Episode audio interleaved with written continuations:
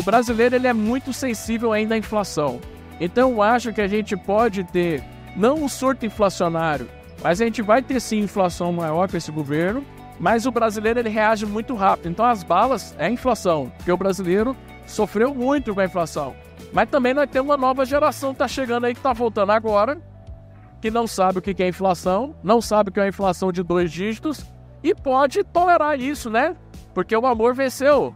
Então, podem, podem dar, a gente fica brincando, hein? é ruim a gente ficar falando isso aqui no movimento liberal, como zoeira, mas tem gente que leva isso a sério e de bom coração, sem canalice, né? Acredita que realmente o amor, vamos aguentar um pouco, porque o importante é você ter amor. Tá? Então, eu acho que a gente ainda pode ter um brasileiro que suporte ainda uma inflação maior de dois dígitos, mas vai chegar uma hora que vai dar um grito. E eu acho que essa é a bala para fazer essa virada. A pedra no sapato é a geladeira. É, a geladeira do brasileiro aí determina o humor dele, né? Este é o Tapa Talks 2023, uma realização do Tapa da Mãe Invisível em parceria com o Fórum da Liberdade, o maior evento de debate de ideias da América Latina, que acontece todo ano em Porto Alegre. Bem-vindo, Paulo Fux. Olá, Júlio Santos. Neste episódio 2 da série Tapa Talks 2023, trouxemos Luan Esperandil e Adriano Paranaíba para falarmos do intervencionismo econômico do governo Lula. Este episódio também é um oferecimento da Emigrarme. Quer morar no exterior? Está interessado em fazer uma segunda nacionalidade ou procura auxílio com um visto? Procure a Emigrarme, a nossa parceira especializada em direito internacional que oferece suporte completo ao imigrante, além de auxílio para abertura de empresas na Europa e procure emigrar-me para obtenção da tão desejada nacionalidade italiana, portuguesa, espanhola, dentre outras. Entre no site tapadamainvisível.com.br barra emigrar-me para pegar o WhatsApp da empresa. Vamos ao episódio. Muito bem, pessoal. Muito boa noite. Vamos começar mais um painel aqui do Espaço Talks. Temos dois convidados. E o painel é o governo Lula e o intervencionismo econômico. E a gente vai começar então com Adriano Paranaíba, que é economista, doutor em, transportes e diretor do Instituto Mises Brasil, e o Luan Esperandil é analista político e cofundador do Instituto Livre Mercado. É colunista da Folha Business e conselheiro da Rede Liberdade, Instituto Liberal e do Ranking dos Políticos. É ainda associado do Instituto Líderes do Amanhã. Perfeito, pessoal. Então, para começar esse bate-papo aqui, explica um pouco para nós o que, que é o intervencionismo e como é que o Lula aplica isso na prática. É, pessoal, é... Pô, primeiro eu quero agradecer esse Espaço Talks aqui, só veio a nata, né, velho? Foda, caralho. É... Eu vou falar minha perspectiva, que é a perspectiva da Escola Austríaca de Economia sobre intervencionismo. Para nós, austríacos, o intervencionismo ele não é uma ação intervencionista ele é um tipo de governo. Nós temos, o Mises falava muito bem isso, de que você tem o livre mercado, que é um mercado laissez-faire, sem intervenção. Você tem o comunismo, que para o Mises, comunismo e socialismo era muito próximo, era, era quase a mesma coisa. E ele tinha ali no meio um caminho. Quando você abandona o livre mercado, você começa a ter economia é, interrompido, obstruído, era o nome que ele gostava muito para o intervencionismo. Ele tem dois livros sobre intervencionismo uh, e ele explica muito bem esse processo. Então, o Brasil, se a gente parar para pensar, nós somos um país que sempre fomos intervencionistas dentro dessa lógica. A diferença é que a gente já teve governos mais intervencionistas e governos menos intervencionistas. Então, uh, nós temos o professor Sanforiqueda, que ele fala justamente desse que ele chama de efeito sanfona. O Estado vai ficando muito intervencionista, mas a economia vai piorando muito. Aí começa a ter reação popular e, para não perder o poder, ele acaba virando mais liberal, não por ser liberal, mas para não abrir mão do poder. Então, a gente tem esse fluxo. E a gente, quando olha para o Brasil, a gente observa exatamente esse movimento. Né? O Lula assume o poder lá no Lula 1, né? Ah, o governo está bem porque ele vem a reboque de, de, ideias liberalizantes do governo anterior, né? Então ele tem aquela sensação de que ao ah, Lula o primeiro governo foi bom, mas ele vai iniciando um processo de intervencionismo. Esse processo de intervencionismo ele atinge o seu patamar mais alto quando a Dilma assume, começa a vir os, as coisas ruins e a gente tem o Temer que vem com ideia, não porque ele é um príncipe liberal, ele é príncipe de outras coisas, né? o pessoal brinca do vampirão, mas ele vai ser mais liberal porque não tem gente, eu tenho, eu tenho que melhorar a economia, então eu preciso reduzir esse intervencionismo. O Bolsonaro vai dando uma nova guiada econômica também reduzindo isso. E agora a gente tem o Lula voltando numa pegada muito forte de voltar, de dizer. E assim, gente, vamos ser sinceros. O Lula não está enganando ninguém, só, só acreditou, só está falando que está enganado os, os, idiotas, desculpa dizer. Mas ele falou, aí, pro Lula, o PAC é o bom governo, ele falou que ele ia se vingar de quem estava perseguindo ele. Ele falou tudo que ele está falando, só está só tá dando de é, assustado quem não prestou atenção no Lula, prestou atenção em locutores do Lula. Mas o Lula sempre pregou que queria voltar com mais intervencionismo, que é o que nós falamos na América Latina, o modelo é, desenvolvimentista da CEPAL, que é muita intervenção econômica, e esse ano aí vai ser só derrota. Queria agradecer novamente o convite, é sempre um prazer estar participando aqui com o.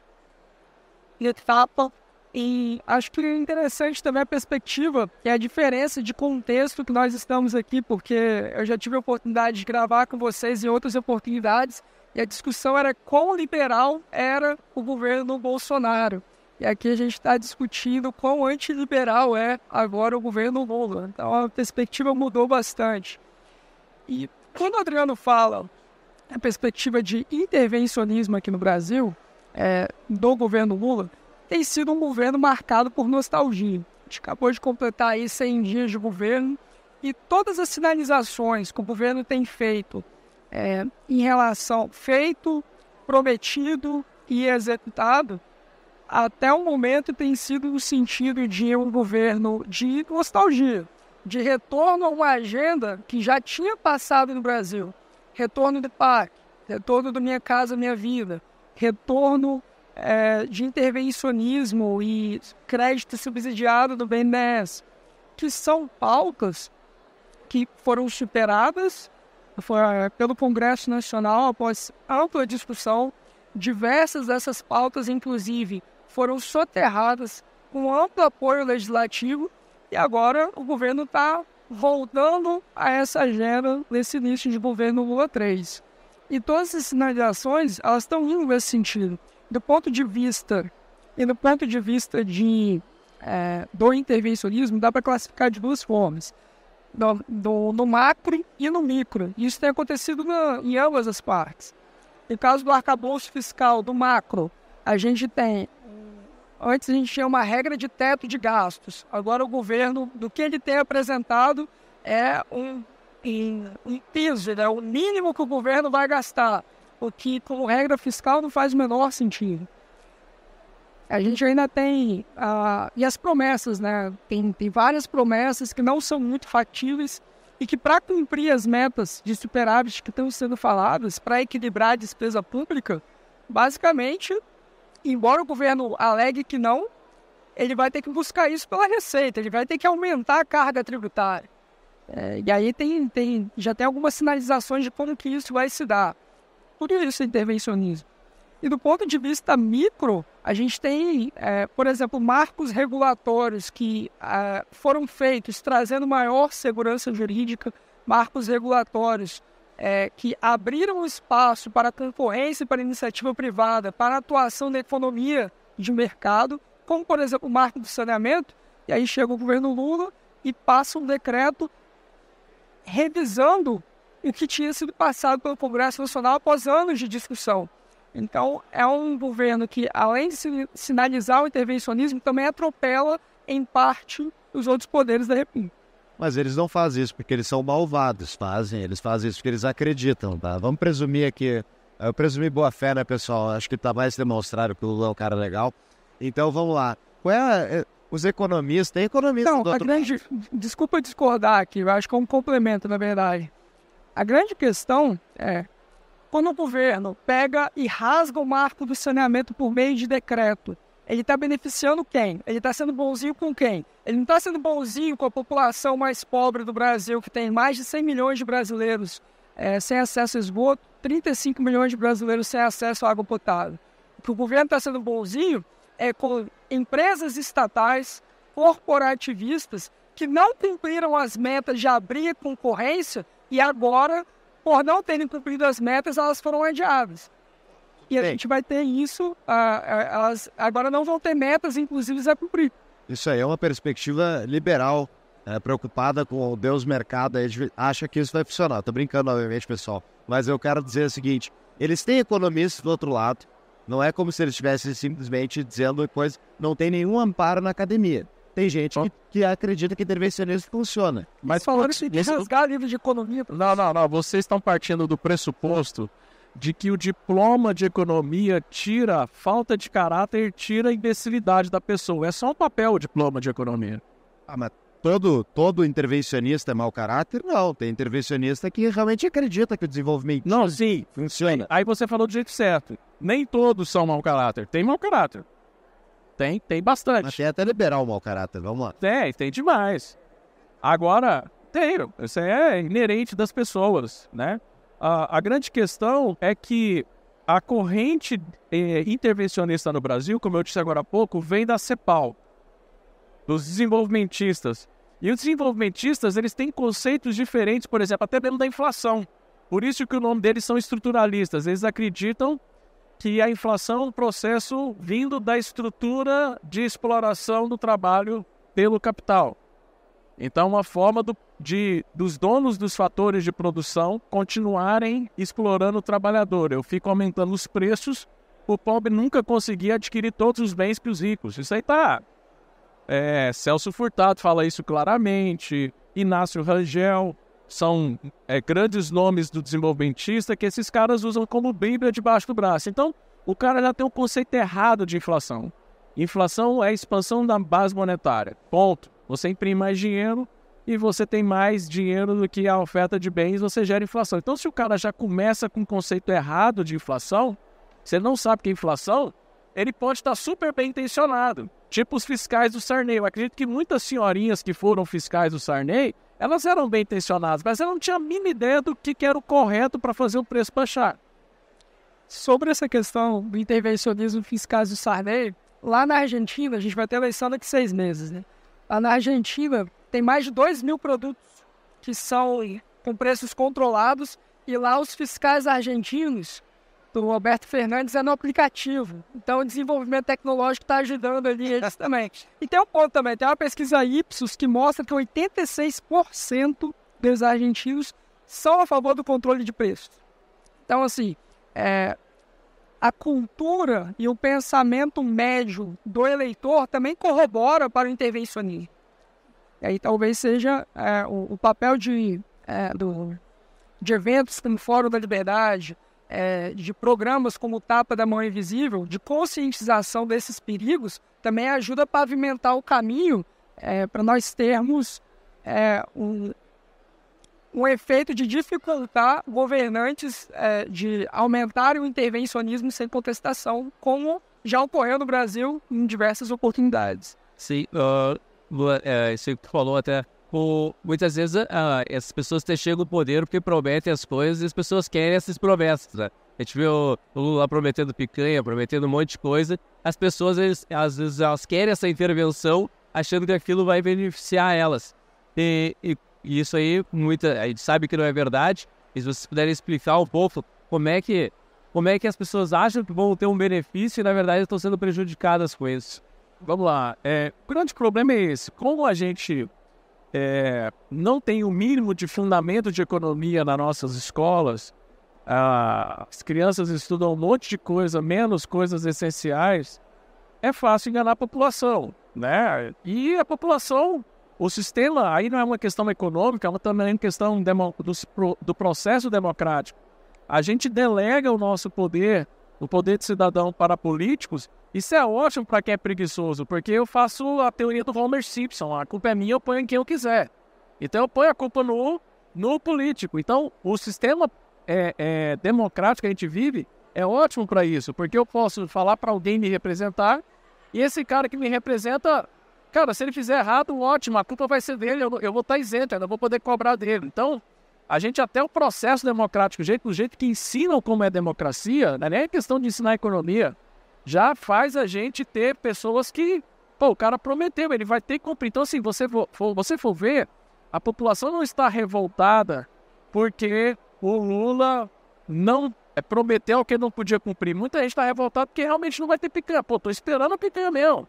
Né? Muitas pessoas querem mesmo a intervenção estatal. E um exemplo disso, já que a gente está falando no contexto do governo Lula, por exemplo, nós tivemos aí ao longo de fevereiro o presidente Lula atacando a autonomia do Banco Central. Foi um marco discutido durante décadas no Congresso Nacional por diversos governos e só foi aprovado é, no governo Bolsonaro. E aí ele entra numa guerra questionando a autonomia do Banco Central, ou seja, retomando aí uma agenda antiga também. E por quê? Porque ele sabe, é quase que a contratação de um seguro político, porque a gente tem. Saiu uma pesquisa da Futura essa semana que mais de.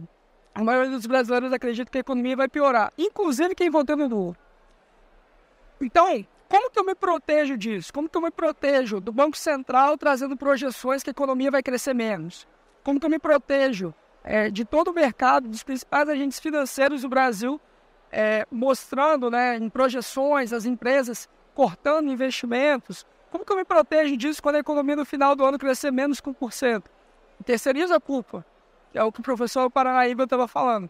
Então, eu contrato um seguro terceirizando a culpa para o Banco Central, cujo presidente foi nomeado pelo meu antecessor. Então a culpa é dele. A culpa é do presidente do Banco Central, que foi votar com a camisa da seleção brasileira, que está no grupo de WhatsApp é, dos ministros do Bolsonaro, enfim. Então terceirizo a culpa para eles e a população vai acreditar, ou pelo menos parte dela vai acreditar. Uma pausa no nosso episódio. Quer abrir o seu negócio e tem dúvidas? Descomplique a sua vida com a DBI Contabilidade, a contabilidade que atende o Tapa há anos. Com 25 anos de experiência e mais de 300 clientes, a DBI tem uma promoção especial para ouvintes do Tapa. São quatro meses de isenção de honorários para novos clientes. Além disso, tem a isenção de honorários de abertura da sua empresa. Procure-os no contato arroba dbicontabilidade.com.br ou no Instagram, arroba dbicontabilidade e tire a sua dúvida voltamos ao episódio. Em que década está parado o pensamento do PT? Porque eles parecem ter uma agenda pré-queda do Muro de Berlim. Né? Os caras estão continuando mesma briga contra bancões, é uma política extremamente estatizante, esse negócio do marco de saneamento, né? Pô, a gente tem um problema crônico, nunca resolvido, e agora volta-se, a ideia é sempre voltar para um modelo onde que não funcionou, mas que a gente sabe que serve para beneficiar quem está no poder, quem está nos carguinhos lá nas estatais, né? Pô, isso não é um pensamento muito atrasado, já, o mesmo mainstream econômico já superou essas ideias, não? Esse é o problema, Fux. O mainstream econômico brasileiro está parado em 1954, quando a gente teve o primeiro acordo de cooperação técnica que o Celso Furtado coordenou para criar uma política pública para salvar o Nordeste o governo salvando o Nordeste. Começa em 54, vai ser o, o movimento precursor da criação da CEPAL, como instituição como ela é tal. Foi pós-guerra, né? Foi logo após a Segunda Guerra Mundial que se criou as comissões para cada área do planeta. Então a CEPAL é Comissão de Estudos para a América Latina e Caribe da ONU, mas ela foi criar essa pegada desenvolvimentista. Eu tenho na minha mente o marco 1954. Então você pergunta quando que a gente está parado? A gente está parado em 54. Guido Mantega é dessa turma. Né? A maioria dos economistas, Mercadante, presidente do, hoje do, banco, do, do BNDES, é dessa turma, é, foi aluno da Maria Conceição Tavares. Então nós estamos na década de 50. Então não dá para errar. A gente tem, assim, uma coisa que a gente pode ficar tranquilo, pessoal. É, a gente sabe o que vai acontecer, então ninguém vai ser pego de surpresa. Vai dar errado. Óbvio, porque essa ideia foi tentada várias vezes e deu errado todas as vezes, falhou miseravelmente todas as vezes. E não foi falta de aviso. É uma história é, do Douglas North, economista institucionalista e que esteve no Brasil é, analisando né, o projeto da CEPAL de subsídios, enfim, para industrialização e desenvolvimento, é, como por exemplo no Nordeste, de outras áreas também. E ele fala: não vai funcionar, vai dar errado. E o estudo institucional dele até premiou nova, é, posteriormente ele com o Nobel então ele avisou, não vai funcionar e não funcionou. A gente vai tentar isso de novo agora. Sim. Eu quero entrar num outro ponto aqui. É, a gente fala do intervencionismo que atrapalha é, a vida do cidadão ali. A gente vê esses, uh, uh, mas também tem aquela parte de subsídios, às vezes, que também são feitos para empresas, uh, incentivando algum setor e desincentivando, às vezes, outros setores, né? Que, que esse tipo de intervencionismo também atrapalha na, na economia do país? Atrapalha muito. Eu vou pegar minha área, por exemplo, que é a área de transporte, né? Nós tivemos aí a, a recriação da pior ideia do universo, Ministérios das Cidades. Ministério, Ministério das Cidades nada mais é do que um balcão de negócio, onde o prefeito, para conseguir recursos, porque nós não votamos para prefeito, não sei se vocês sabem, a gente vota para mendigo de luxo, né? Porque a, o sistema tributário brasileiro, e principalmente a Constituição de 88, criou um monte de direito que a União falou assim: fica para o município, se vira município, se vira estados. E a grana do imposto de renda, a grana dos grandes impostos ficou na mão da União. Então a, a redemocratização, eles democratizaram tudo, menos a receita tributária. Né? O que os militares concentraram em Brasília, eles concentraram só as obrigações. Então os prefeitos são mendigos de luxo, os caras vivem sem grana. Então eles precisam vir em Brasília pedir emenda, pedir outra coisa. E o Ministério das Cidades sempre foi um balcão de negócio, um balcão onde o prefeito chega e fala, ó, você vai apoiar? E não é nem a questão de apoiar. Às vezes é assim, ó, nós estamos com um edital de milhões aqui para esse tipo de transporte. A prefeitura às vezes nem precisa daquilo, vai ter que pegar aquela grana, porque ou aquela grana não é nenhuma. E vai implementar umas coisas, às vezes, que não atende à solução da cidade propriamente dita. Né? Então, nós vamos ver uma série de modismos. Eu, ó, vocês se preparem que vai surgir de prefeitura que não tem nem asfalto direito e vai pegar dinheiro do Ministério das Cidades para ter ônibus elétrico, vocês se preparem. Porque a moda agora é o tal do ônibus elétrico. Então, são ideias ruins. Aí vamos lá, é, é de novo o que você falou, Fux. Às vezes o cara, pô, mas é, é para limpar o planeta, é para não fazer poluição. Mas, pô, vamos limpar o planeta com ideia que não seja estúpida como essa. É aquela frase do Ronald Reagan, né, ex-presidente norte-americano, né? Se tem algo que está se movendo, vamos tributar. Se ela não parar e continuar se movendo, então vamos regular. Pô, parou de andar? Então vamos criar o um subsídio para ela. E aí depois que você cria um subsídio, nada é tão permanente quanto uma política é, que se diz que é temporária, como diz o Milton Friedman.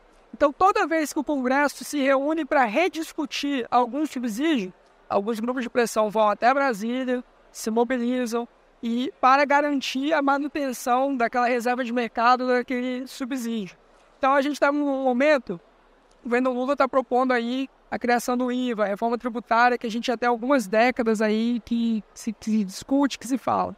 Todo mundo é a favor de reforma tributária, todo mundo é a favor. Só que, olha, mas tem uma exceção aqui no meu setor, que aqui vai ficar alto demais se estabelecer esse IVA aqui nessa alíquota aqui. E aí começam as, as brigas. E aí começam as tretas. Não, mas a Zona Franca de Manaus ah, vai ficar complicado aqui. É, em fevereiro, no, na segunda semana de legislatura, com duas semanas de legislatura, é, eu tive um evento em que o Bernard né, secretário especial da reforma tributária é, do, do, Ministério da Fazenda, estava explicando alguns dos pontos que são consenso na instituição da reforma tributária e do IVA. E aí tinha um parlamentar, duas semanas em Brasília, a primeira coisa que ele fala, eu sou a favor da reforma tributária, mas eu quero saber se isso que vocês estão fazendo aí, se isso aí vai ajudar a gente, vai para fuder nós na Amazônia. E ele falou desse termo mesmo. Pronto, já não tem consenso. Mas o intervencionismo, ele não funciona tanto assim, ele não é autolimitado em si mesmo? Ah, cara, a Dilma provou que não, né? Dá pra ir além, né? Dá pra dobrar a meta. Ela, eles, eles, conseguem, cara. Infelizmente. É, são gênios, né? São gênios do mal, então... Tá, mas deixa eu elaborar então. Agora o Brasil tá meio mal das, das pernas. Tá meio ruim a, a, de grana. O governo federal tá gastando demais. Até eles estão tendo que dar umas explicações pro mercado, pro dólar não subir. Tal. Pô, é, cadê, o, cadê a margem de manobra para gastar mais dinheiro público? Foi dada antes do governo Spin. Porque quando a gente teve a, as eleições e o Lula se sagra vitorioso no segundo turno, independente se a margem foi apertada ou não, o fato é que ele venceu a eleição e que ainda no governo de transição, já se começa as negociações é, para a gente ter a PEC do arrombamento fiscal, a PEC em homenagem à Argentina, a PEC chamada PEC de transição. E o que, que ela faz? Ela aumenta o limite do teto de gastos até então, com a promessa que vai ser estabelecido um arcabouço fiscal é, no envio da LDO mais para frente. E aí o que, que acontece? Eles liberaram recursos para as promessas de campanha que foram necessárias para vencer a eleição. E após esse momento, então assim, não, não é verdade que o governo está só sem indias. O governo está mais dias. O governo está ali dando as cartas e as fichas do Congresso desde que venceu a eleição. Porque quem deveria se opor a isso, que ainda era governo, praticamente teve um WO. O governo Bolsonaro, no final ali, novembro, dezembro, quando a gente teve a discussão sobre a PEC de transição, ele virou um lame duck, né? um governo pato manco, um governo que está ali, vai ter a sucessão, então não tem mais força. Então, a partir desse momento, a gente passa a ter um. A gente encomenda um problema que o filho do Adriano Paranaíba, aqui, que tem 12 anos de idade, vai pagar ali até o fim da vida dele. Isso aí é, é, é interessante, né? porque hoje, não, não, o, o Fux falou, não tem dinheiro para se, se gastar, né? E, e, o governo ele quer gastar, então ele está buscando algumas formas de, de, de, se tirar dinheiro de onde não tem. Uh, e daí tem o arcabouço fiscal, estão tá, querendo mexer na reforma tributária, que daqui a pouco é para arrecadar mais, às vezes, não é nem para facilitar a vida do, do cidadão. Né? Uh, que, qual é a opinião de vocês, assim, da, da que, que seria um ideal de uma reforma tributária, o que, que seria bom, e o que vocês acham que o governo Lula vai propor realmente no, numa reforma? É, o governo Lula já está dando sinais do que, que ele quer para a reforma tributária, né? A gente não pode mais comprar na Shen porque é engraçado, né? o cara pode comprar mil dólares nos Estados Unidos, trazer de viagem, mas o, o pobre que compra na Shen até 50 dólares está lascado agora, tem que pagar a tributação. Então é um governo que está mostrando que está desesperado por dinheiro mesmo, e quer dinheiro, porque para você fazer as ideias de financiamento de obras públicas, obras e, e as estatais, você precisa de dinheiro de certa forma. Então o governo vai fazer o seguinte: primeiro, sim, vamos só dar um passo atrás. A reforma tributária, ela nunca, coloque na cabeça, a reforma tributária nunca vai discutir redução de carga tributária. Não se iludam, não pode ser o governo que for.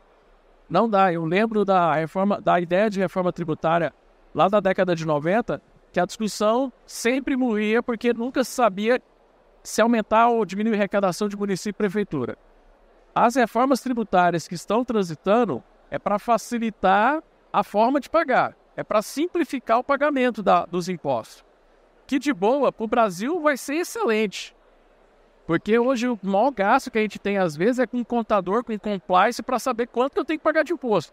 Às vezes é maior do que o custo do próprio imposto. Você tem que pagar um contador, né? Pra, porque se você pagar um contador, não é. Você, você vai errar a conta lá. Você precisa de um profissional tributário para poder saber quanto você vai pagar.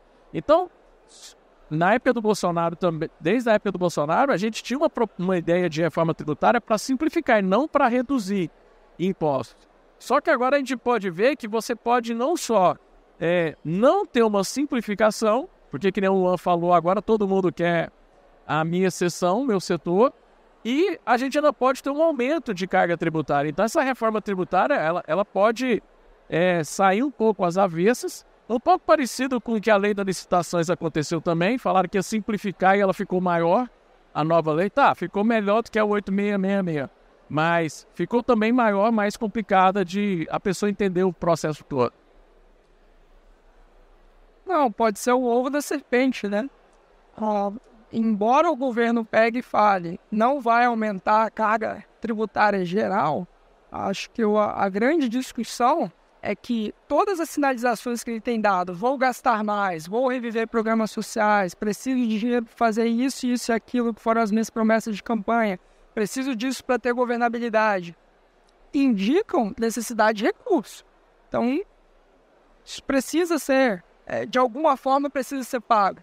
E governo gastão gera é, maior tributação e também inflação.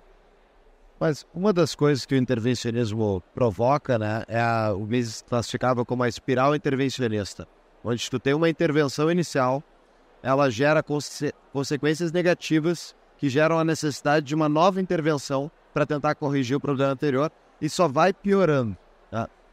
Isso acontece mesmo? Como é que a gente está vendo isso no Brasil, por exemplo? Escolhe qualquer reforma dessa. Porque o Brasil está sempre tentando, tendo que reformar as coisas, porque as coisas não estão funcionando.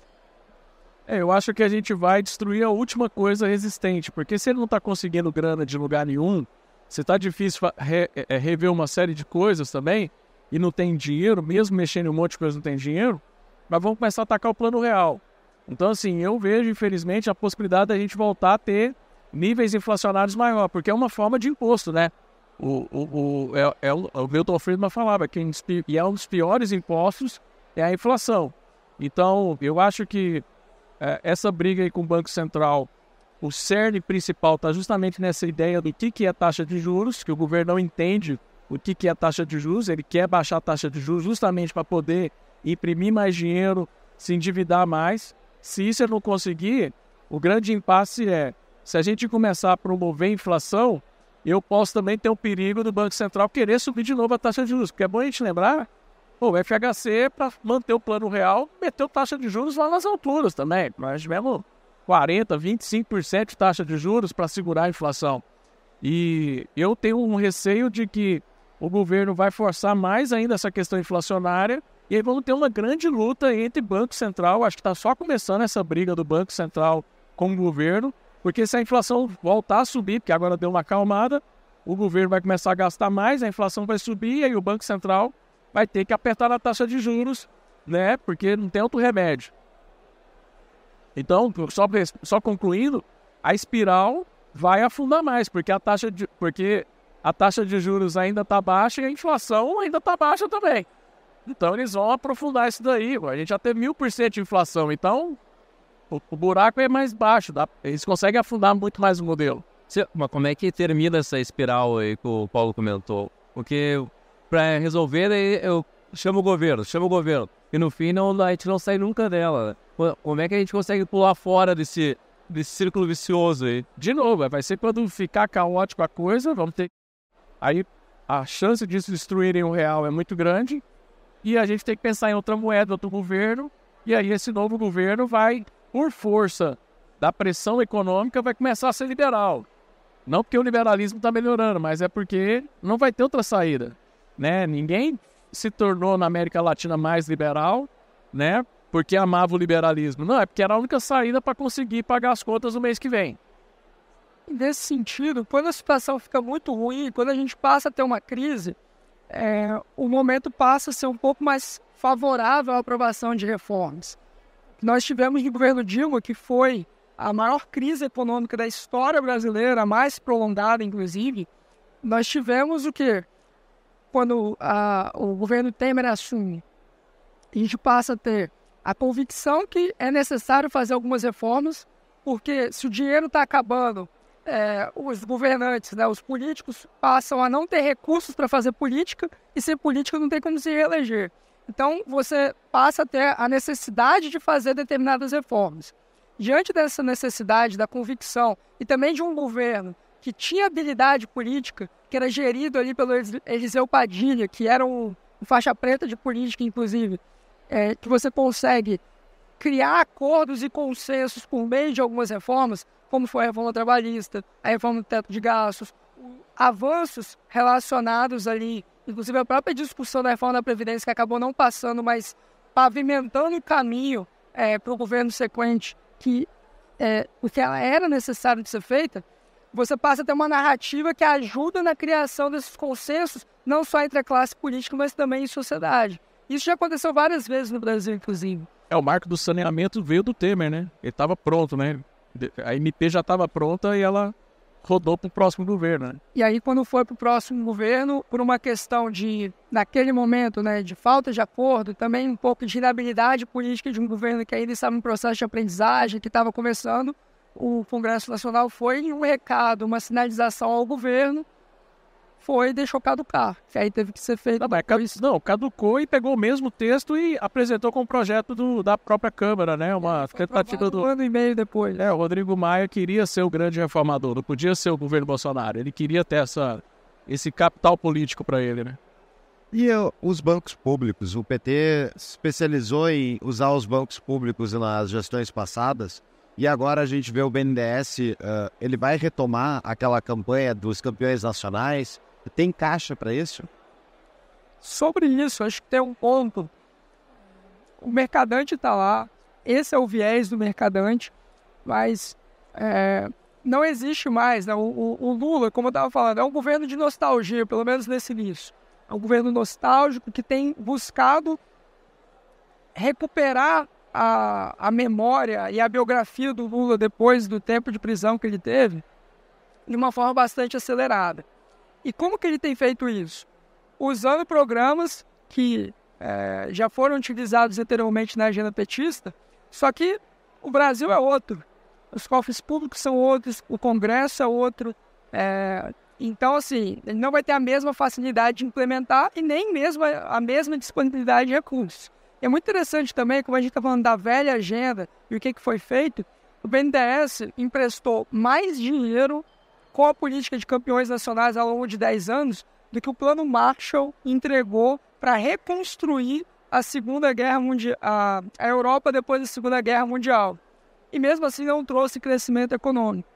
E se você for olhar o que o mercado de capitais entregou depois que essa agenda né, de reformas, de controle de gasto público, de equilíbrio, de confiança no governo que foi implementada a partir do governo Temer depois do governo Bolsonaro, que possibilitou a queda da, ta da taxa de juros, não só falando de Selic, mas também de juros futuros. O que, que isso permitiu? O mercado de crédito no Brasil nunca tinha emprestado tanto dinheiro, mesmo com a queda no volume de dinheiro público. Então, quando você faz o dever de casa, as empresas são beneficiadas, é, o, os poupadores são beneficiados também, o mercado de capitais faz o trabalho dele. Agora, quando você tem um intervencionismo no nível que foi feito e que se sinaliza que vai voltar, isso não vai acontecer. É interessante isso aí, né? É, muitas pessoas achavam que o, uh, na campanha ali que o Lula ia vir no Lulinha Paz e Amor lá do primeiro mandato dele. Né? Uh, qual é a visão de vocês? Uh, vai, vai, o intervencionismo vai ser devagar ou eles vão vir chutando o pau da barraca e, e já estão uh, já estão aí 100 dias de governo, né? Mas vocês acham que o, o, vai, vai ser mais, mais tipo o governo Dilma, assim, mais intervencionista ou vai ser um pouquinho mais tranquilo como foi o primeiro mandato do Lula? Eu vejo que vai ser uma foto muito parecida com o do governo primeiro Lula. Por quê? Porque ele vai ter um primeiro ano muito bom. Né? Mesmo com 100 dias muito trágicos, ah, muitas reformas microestruturantes foram feitas, principalmente nas questões regulatórias, as questões das agências. Então, assim, houve uma melhoria regulatória muito grande no Brasil que vai dar um resultado esse ano e o próximo. Então, ele ainda vai ter uma gordura legal de bons resultados, porque o, né, você tem muitas reformas que foram bem feitas e demoram para elas serem destruídas, né? Ah, que é o trabalho do governo hoje, destruir essas reformas. Mas então ele vai ter esse primeiro momento. E as pessoas vão assim, ó, tá, realmente deu certo o Lula, mas não é o, um certo do Lula. É quatro anos de trabalho que começou a dar resultado só agora, porque tem muita coisa que é meio de longo prazo. Então, eu vejo que vai ser muito parecido. Vai começar bem, bonito, ó, o Lula é massa, o Lula é legal, mas ele vai realmente é, trazer resultados muito ruins, porque esse sistema nostálgico que o Luan falou vai também trazer efeitos muito rápidos. Sim, mas isso aí a gente vê, isso é o público, é pro público, né? Mas, tipo, internamente ele já tá destruindo as coisas. Sim. Uh, já tá, já tá aniquilando por dentro da máquina, só que o público em si só vai ver isso daqui a dois anos, mais ou menos. É, pois é, mas vai demorar para aparecer, mas já está em processo de deterioração. Mas mesmo assim, por exemplo, as próprias questões regulatórias, algumas melhorias que a gente teve em agências reguladoras, isso daí é um processo que vai demorar. Você teve uma melhoria do capital técnico dentro das agências, dentro de alguns órgãos e tal. Então você tem esse processo. Agora, quando o governo determina que nós vamos, então, fazer uma agenda de campeões nacionais, isso daí vai vir e aí a conta vai estourar do terceiro para o quarto ano de mandato, né? Eu estava falando que a relação que hoje o Brasil tem né, entre o Executivo e o Congresso hoje é muito diferente do passado, talvez isso possa contribuir também para mitigar o ímpeto do governo, né? Porque o governo ele sempre tenta impor a própria agenda, ele sempre tenta esticar a corda. E aí a grande questão é como que ele vai esticar a corda, né? Então, no, no sistema que nós temos, né, de freios e contrapesos, Congresso ele pode pegar e limitar isso.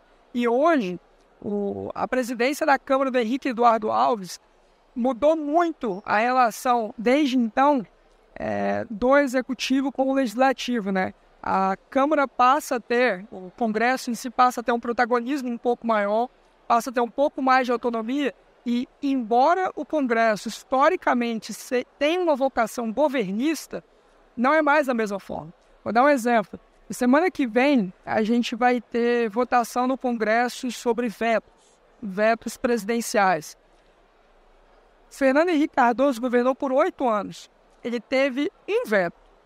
O veto dele foi caçado. No governo Bolsonaro foram mais de 100 vetos. É muito diferente. Hoje a gente vê, por exemplo, medidas provisórias. O governo Bolsonaro gente fez diversas reformas. Essa agenda positiva, a necessidade, o ímpeto, isso contribuiu para que a gente tenha feito muitas reformas. Mas também foi um governo cuja metade das medidas provisórias caducaram. Então a relação hoje com o Congresso é muito diferente. O Executivo ainda é a principal força política do Brasil, mas não relativamente ele perde poder na última década, que é uma relação diferente que o Lula teve é, quando governava nos dois primeiros mandatos. Então, eu vou citar um exemplo. Ah, nós tivemos três medidas provisórias neste ano que majoram a tributação por meio de medida provisória a, aquela, o que viola também né, o princípio né, de sem, é, sem representação, sem taxação, que é um princípio histórico aí desde o século XIII. A gente tem esse aumento de carga tributária e uma das medidas provisórias, que é a medida provisória do voto qualificado do CARCE, repercute muito mal no Congresso, o governo está suando muito para que ela não caduque. Né? Tem até junho, né? Acho que até a tendência ali, dependendo de com algumas mudanças do texto, eventualmente ela pode até passar, mas não vai passar do jeito que, que foi encaminhado. Um outro ponto é essa mudança, né? O decreto do marco do saneamento. Gente teve o decreto marco do saneamento, que dois decretos, na verdade, que desfiguram é, aquilo que foi aprovado pelo Congresso Nacional é, em 2021, mas a despeito disso, no dia seguinte, a oposição, Alex Manente, deputado, apresentou um PDL para assustar os efeitos. Nós tivemos também o senador Girão apresentando outro PDL para assustar os efeitos. A gente tem é, ajuizamento já de ações no STF, né, a judicialização da política, para pegar e assustar os efeitos por bem eliminar. É, a gente passa até aí não só o legislativo com uma autonomia maior, mas o próprio judiciário também como uma forma também de frear tentativas de intervencionismo é, e, e, talvez mitigar um pouco o, o ímpeto aí do executivo. Em termos de cenário, está muito diferente do que foi quando o governo Lula 1 assumiu, né, de 2002. Ele assumiu. O governo Lula representava, inclusive, mais a ideia de continuidade do projeto do FHC do que o próprio Serra, que tinha opiniões econômicas bem mais cepalinas ali, que nem o Parnaíba estava comentando. O Serra era CEPAL também. Exatamente. Serra era contra a autonomia do Banco Central em 2010, concorrendo contra a Dilma, que se declarava a favor do plano de governo. O, o Serra não é bom, mas também não vou dizer que o Lula era melhor, né? Sei. É tão ruim, cara. É difícil dizer. Mas é, é, tipo aqueles. É, é tipo escolher amigo para jogar futebol. Nós estamos nos dois últimos, sabe? Quando sobra, os dois piorzinhos assim para jogar bola. Os craques já foram embora, só tem os dois ruins ali, ó. É esse tipo de discussão do Brasil. É uma merda. Mas a gente tem aí uma questão que é. Talvez o governo Lula, que nem eles comentaram, ele se beneficie nesse início das reformas que foram feitas anteriormente. E a, essas reformas anteriores, elas vão aumentar nossa capacidade produtiva, nosso PIB, nossos investimentos, mesmo nesse cenário de incerteza e de governo gastador, um déficit, coisa do tipo? Assim, porque uh, o governo vai ter que entender, ele vai acabar entendendo, ele vai, vai, vai ter que dar uma força aí para algumas reformas. Por exemplo, a gente falou do saneamento. Mas, por exemplo, o PL do gás, nós tivemos uma reforma muito importante que foi a do gás, que com essa questão da guerra da Ucrânia, a questão do petróleo, você já está tendo uma boa movimentação de tirar essas ações, mas porque assim, qual que é o grande, qual que foi o grande lance das reformas que foram feitas, né? De infraestrutura, das ferrovias, das hidrovias. É, foi feita uma proposta de realmente liberar o mercado. Tipo assim, ó, o governo não tem que fazer, o mercado vai fazer. Quando que o mercado vai fazer ano que vem? Não, quando o mercado realmente vê que aquilo lá tem condição de se manter, ele vai fazer uma ferrovia. Ele vai... Então, uh, demora um pouco para isso acontecer, mas se o governo não realmente é, destruir tanto assim, é possível que tenha alguém fazendo alguma ferrovia, alguém fazendo é, alguma hidrovia, começar a cabotagem. Nós temos que lembrar que, a, que, que, o BR do Mar ele criou um degrau que a questão da bandeira é, é, navio a casco nu, sem bandeira nacional, é só para 2024. Então, assim, nós temos algumas mudanças que, como eu falei, vai demorar um pouco para acontecer. O mercado vai parar também. O cara tá só porque o Lula ganhou, tá, muita gente não vai investir, mas tem gente que já tá com a pele em risco, já investiu grana, vamos continuar, né? Então, a, a, eles vão se perpetuar um pouco nisso. Ah, o governo não tem a grana, a grande diferença do governo Lula 1 foi o boom do preço das commodities que a gente não vai ter isso para ajudar o Lula. Então, às vezes o Lula está fantasiando que eu posso tocar a máquina do jeito que eu toquei, que eu vou ter um cenário internacional favorável. Ele está até falando aí de ajudar a Rússia e tal, né? De ah, eu vou acabar com a guerra da Ucrânia, eu vou acabar com o negócio. Então, assim, é, ele está vivendo aquele sonho do Lula, que é o cara que resolveu os problemas, mas ele não era o cara que resolveu ele é o cara que tinha dinheiro. Por causa do boom das commodities, todo mundo passava a mão na cabeça do Lula. Agora, eu não sei até onde, até fiquei surpreso da, da Times colocar ele como das 100 pessoas mais influentes. Talvez eles também estão apostando que ele vai ter esse capital político internacional de propor alguma coisa, né? Ah, então, eu não sei até onde a gente pode esperar de fato que o governo não vai conseguir destruir a economia é, tão demoradamente ou tão rapidamente assim, né? Eu sou bastante cético, porque quando você aprova, por exemplo, o marco das ferrovias, você tem ali maior segurança jurídica, você tem aí abertura de mercado para iniciativa privada atuar, porque foi alterado o sistema para autorização. Isso. Então, hoje, se chegar um agente econômico, um investidor e falar quero investir daqui até aqui, construir uma linha férrea, é, quero fazer isso. Você pede no Ministério da, da Infraestrutura. E Agora é transporte. Ministério é, Transporte. Já, já mudou, já mudou o nome, tá? Já mudou, mudou o nome. Mas você vai pegar e pedir ao Ministério responsável aquela autorização. Sendo concedido, você vai investir. Só que a viabilidade econômica depende da taxa de juros, porque tem um custo de oportunidade ali. Se você tem um governo gastão como esse tem sinalizado que será, por tudo que tem feito e por tudo que tem falado que ainda fará, a viabilidade econômica passa a ser muito prejudicada, porque o custo de oportunidade, quando você tem uma taxa de juros a 6, é muito diferente de uma taxa de juros a 13,75. Então, você vai pegar e você vai esperar um ciclo econômico mais favorável para eventualmente investir. Se o governo não, é, não transmitir confiança aos investidores, se o governo não aprovar um novo arcabouço fiscal que seja não só factível, mas que também é, traga confiança é, dos investidores, não vai ser possível. É, pegando esse gancho que tu falou agora, Lua, uh, tendo, a gente imaginou um cenário uh, que dificulte o investimento, a iniciativa privada não querendo investir, vocês não acham que pode voltar o Adriano, que é mestre aqui em transporte, infraestrutura, programa um PAC, um programa de aceleração do crescimento, onde o Estado quer entrar pesado e, e para movimentar a economia, movimentar a infraestrutura e daqui a pouco investir em coisa que também não presta e a gente só perder dinheiro e tempo também. É, nós temos que lembrar que a reforma do, o novo marco ferroviário não acabou com a Valec, que é a empresa do governo que fabrica ferrovia. Então, por exemplo, ele não precisa acabar com o regime de autorização para ele poder fabricar a rodovia. Ele vai poder ele pode hoje, se ele quiser, em vez de uma empresa pedir autorização para fazer o trem bala, antes da empresa pedir, apesar de já pedir autorização, né? Ele pode passar na frente a Valec fazer aquela ferrovia. Será que fica pronto para a Copa? Eu não sei, cara tem que fazer pergunta fácil aqui, você está só complicando a gente. Então, a trem bala tá aí, ó, é uma oportunidade da Valec ir lá e começar a gastar o dinheiro, né? Porque é um outro problema, por exemplo, é um problema que a gente viu no PAC da Dilma, né? A Dilma, ela chegou um momento que ela não conseguia gastar. Chegou uma hora que o resto a pagar do governo Dilma, do PAC, era maior do que o PAC. O PAC 3 foi resíduo de grana que eles não conseguiram gastar no PAC 2, porque o próprio governo, com burocracia, o próprio governo tem dificuldade de tirar licença ambiental para fazer a obra. Então, assim, é meio. É, é, é, é, cabaré de cego mesmo, galera. Não tem jeito não. Sem falar que o PAC também, eles pegavam um monte de programa que já eram despesas recorrentes. E desceu lá dentro. E aí chama, chamava de PAC, assim, né, para engordar a conta e a cifra ser maior também. O presidencialismo brasileiro ele não está atado por, pelos gastos fixos, os gastos já constitucionais e tudo isso. Ele deu uma subnutrida muito grande no poder do presidente, né? E ainda mais se o governo está sem dinheiro, se o Estado está sem dinheiro, pô, qual é a solução? Se eles aumentam, por exemplo, a tributação, o Brasil que já não cresce nada vai crescer zero. E daí tem pressão política.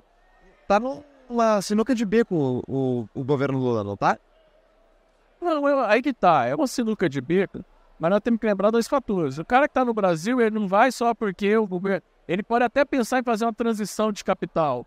Né? O cara construiu uma usina essa usina ele não consegue desfazer dessa usina para ela virar dinheiro para ele fazer outra usina em outro país. Infelizmente, aquele capital dele está preso ali. Então ele vai ter que continuar operando a usina dele. Não tem jeito, né? O, o que vai evitar é que novos investimentos surjam. Então, assim, a gente vai minando a economia na, na potencialidade dela crescer. Mas a, a, a, a galinha dos ovos de ouro do governo vai continuar existindo, que são as empresas, que são os empresários. O que vai acontecer se, de novo, se o, se o nosso parlamento é, vê que está muito feio para ele se pactuar com esse governo, porque muitos par parlamentares se beneficiam muito. Nós temos que lembrar que houve um grande leilão de cargos de ministros nesse governo e o parlamento se beneficia de estar tá indicando ministros. O MDB indicou um monte de ministros, né? Os partidos estão aí com um monte de, de, de acordos feitos, né? O, estão todos na cama no final do dia, né? Então, é, a hora que isso começar a gerar impopularidade para o legislativo, né? Que foi o que aconteceu com a Dilma, né? O pessoal que fez o impeachment para Dilma foi muito mais uma questão de capital político, para não se associar a ela, aquela coisa assim, né? Mas na, naqueles caras lá que faziam aquele teatro lá, de eu voto sim, pelo Pará, estourava foguete lá dentro. Pela minha tia Helena, que me criou quando eu era pequeno. É o teatro, os caras são populistas, então eles vão, quando acabar o populismo, então, então eu vejo que a, o problema maior é esse, não é quando acabar a grana, é quando acabar o populismo. Eu não, não esqueço nunca, um austríaco famoso morreu até esse ano, professor Yuri Maltsev. Ele falando da União Soviética, a gente perguntou para ele, quando é que acabou a União Soviética? Foi quando acabou a comida? Ele, não, acabou quando acabou as balas. Quando acabou as balas foi quando acabou, porque o poder de, de coerção do Estado acabou. Então nós temos que lembrar que o Estado tem um poder de coerção muito grande, que ele vai exercer até chegar no limite da reação popular, seja ela parlamentar ou não, para rever aquele governo. E o governo está com a estrada aberta aí para ele fazer o tanto de intervencionismo que ele quiser. Qual que é a bala do, do governo brasileiro hoje? Eu... Tem, que, tem que acabar primeiro. Não, eu vejo que o brasileiro tem muito medo de inflação. De novo, quem derrubou a Dilma, é, eu falo isso, uma vez eu falei isso num congresso do MBL, eles nunca mais me chamaram. Eu falei assim, ó, quem acabou com a Dilma não foi a gente ter, não foi o MBL, não foi o movimento liberal que derrubou a Dilma. Quem derrubou a Dilma foi o preço da cerveja. A cerveja ficou caro, o brasileiro ficou puto. Né? O povo ficou. Então, assim, a... o brasileiro ele é muito sensível ainda à inflação. Então, eu acho que a gente pode ter, não um surto inflacionário, mas a gente vai ter sim inflação maior com esse governo, mas o brasileiro ele reage muito rápido. Então, as balas é inflação, porque o brasileiro sofreu muito com a inflação. Mas também nós temos uma nova geração que está chegando aí, que está voltando agora, que não sabe o que é inflação, não sabe o que é inflação de dois dígitos e pode tolerar isso, né? Porque o amor venceu. Então, podem, podem dar, a gente fica brincando, hein? é ruim a gente ficar falando isso aqui no movimento liberal, como zoeira, mas tem gente que leva isso a sério e de bom coração, sem canalice, né? Acredita que realmente o amor, vamos aguentar um pouco, porque o importante é você ter amor. Tá? Então, eu acho que a gente ainda pode ter um brasileiro que suporte ainda uma inflação maior de dois dígitos, mas vai chegar uma hora que vai dar o um grito. E eu acho que essa é a bala para fazer essa virada. A pedra no sapato é a geladeira. É, a geladeira do brasileiro aí determina o humor dele, né? Aquela questão, né? Economia, Sputnik. Então, é, a depender, hoje, você vai olhar, por exemplo, né, o, o pessoal fala que a imprensa brasileira está abraçada com o governo Lula. Não é bem assim. Olha o, editori o editorial da Folha, o editorial do Estadão. Eu fiz um levantamento nesses 100 primeiros dias. Mais da metade dos editoriais que trataram do governo Lula sempre é, é, foi em tom de crítica. Os editoriais do Estadão, especialmente, tem sempre que fala de economia, criticam o governo e as sinalizações que ele tem dado e os esforços que ele tem feito. O que a imprensa tem abraçado o governo Lula na questão democrática. Especialmente, já tinha um carrego, já tinha ali uma questão, especialmente por aversão ao discurso é, e intervencionismos é, institucionais é, que foram praticados pelo Bolsonaro, mas depois do dia 8, isso se reforçou. Então, os editoriais que falam sobre alguma questão relativa ao Estado de Direito é, acabam abraçando o governo, mas o governo não está sendo protegido na questão econômica. E hoje, como eu falei, ainda não é um problema, mas será. A geladeira do brasileiro vai pitar uma hora se o governo continuar indo para esse caminho. E aí, a partir disso, você passa a ter é, uma demanda popular por resposta da classe política, e aí essa resposta ela pode vir de diversas formas, mas aí o Congresso ele pode começar a dar sinalizações ao governo é, em derrotas em diversos projetos, em votar pautas bombas de descontentamento, é, e, e, dependendo da, da, da, crise que isso eventualmente pode acabar acontecendo, todos os presidentes que eventualmente é, se colocaram contra o Congresso no Brasil desde a democratização tomaram crítica. Sim. Uh, uma intervenção que a gente não comentou aqui ainda, mas que quando acontece às vezes um processo inflacionário, o governo às vezes quer interferir nos preços, né? E quer às vezes congelar preço. A gente já vê uma situação disso um pouco na gasolina, uh, pode ser que aconteça outras coisas. A gente sabe que quando o governo tenta regular preço, é, é, é pior cenário possível que a inflação só explode ou acaba tendo a escassez é, daquele produto. Né? Tu falou, ah, a empresa está aqui, ela não vai se mudar, mas daqui a pouco ela pode preferir não produzir porque não, não compensa mais para ela também. Vocês vêem uma possível intervenção de preços desse governo Lula, caso a inflação uh, dispare? Sim, sem sombra de dúvida, né? Uh, intervenção de preço é, é full time nos governos, né? Se a gente pegar todos os governos brasileiros, desde o fim do Império, né, que a gente teve o início da República, é só controle de preço. Né? A gente só teve programa que muda o produto. Vamos ser sinceros, taxa de juros não é o preço do dinheiro. Taxa de juros é um tabelamento de preço. Então a gente tem muito. O negócio é que o tabelamento de preço do varejo o governo vai aplicar, porque Mercadante, Dilma, é, Haddad, todos eles são favoráveis ao congelamento de preço de varejo. Mas nós temos muitos congelamentos de preços que estão em evidência, já estão em aplicação há muito tempo, né? Tentaram até no crédito crédito consignado. Em crédito consignado, os próprios bancos pegaram e falaram, meu irmão, não tem como não. Nem os bancos públicos aceitaram né, na, na, naquele, naquela tarde. Bom, pessoal, estão deixando a gente otimista, então. O governo Lula está morto. Não tem nada que se preocupar. Eu não sinto isso, não.